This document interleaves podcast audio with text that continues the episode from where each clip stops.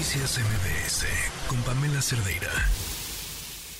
Oigan, pues platicábamos ya ayer la buena noticia de que Pfizer y Moderna obtuvieron ya el permiso para vender las vacunas contra COVID en México, algo que francamente parecía imposible que, fuera a, a suceder, porque pues porque parecía en un principio que obedecía todo a una pues una decisión ideológica, o al menos así al parecer ha sido con las vacunas que hemos tenido disponibles en nuestro país a lo largo de todo este proceso, que hubo de estas, pero después ya ahorita nos quedamos con la vacuna cubana, con la eterna promesa de la vacuna eh, mexicana.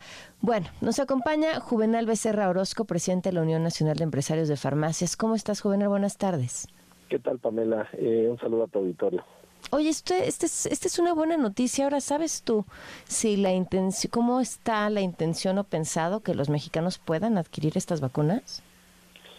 Pues mira, la verdad es que sí es una gran noticia. Eh, afortunadamente, pues sí, como tú bien comentabas, duró muchísimo tiempo en que autorizaran el registro para venta a privados, ya que solamente tenía un registro de emergencia y eso solamente se podía, pues de alguna manera, aplicar en el sector público. Entonces yo creo que esta es una gran noticia. Estaremos obviamente eh, informando eh, qué es lo que va sucediendo, sobre todo con el tema de que todavía no sabemos cuánto vale.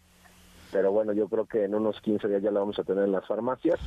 Comentarte que de las farmacias de UNEFAR, pues solamente hay 50 farmacias en la zona metropolitana que cuentan con la licencia de controlados, eh, biológicos y, vacunas para poder dispensarla.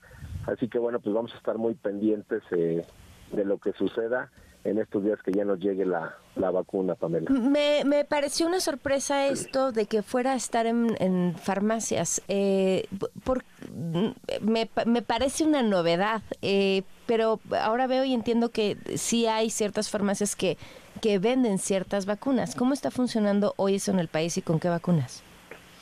Mira, hoy actualmente pues se pueden, eh, eh, se venden vacunas como la influenza y algunas otras especialidades ideológicos que ya tienen muchos años que tienen registro. Sin embargo, eh, solamente las farmacias que tienen la licencia para manejar controlados biológicos y psicotrópicos, que esto quiere decir hay una cierta infraestructura que tiene que tener la farmacia, entre ellos un refrigerador, porque estos son para la cadena de frío, y por supuesto el personal tiene que estar capacitado y hay que este, hacer unos manuales de procedimiento para poder de alguna manera dispensar este tipo de medicamentos. E, era lo que te iba a decir. Eh, imagino que te los te las tienen que aplicar ahí, no es como que puedas llegar a la farmacia a comprar tu vacuna y llevártela.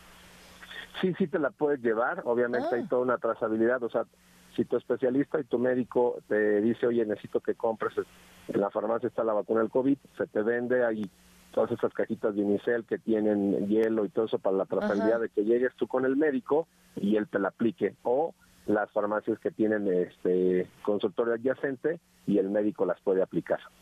Pues, pues qué interesante, me parece que es una, una muy buena noticia y entonces estaremos atentos a lo que suceda en los próximos 15 días para saber si ya están a disposición de la gente y cómo, cómo van a empezar a operar. ¿Algo que te parezca importante agregar, Juvenal? Pues mira, creo que es muy importante que la gente sepa que hoy va a haber la oportunidad en el mercado privado. Eh, también estaremos muy a la expectativa, todavía no sabemos el precio, en cuanto lo tenga, con muchísimo gusto podemos saber y que bueno, pues van a tener esta posibilidad de ponerse la vacuna.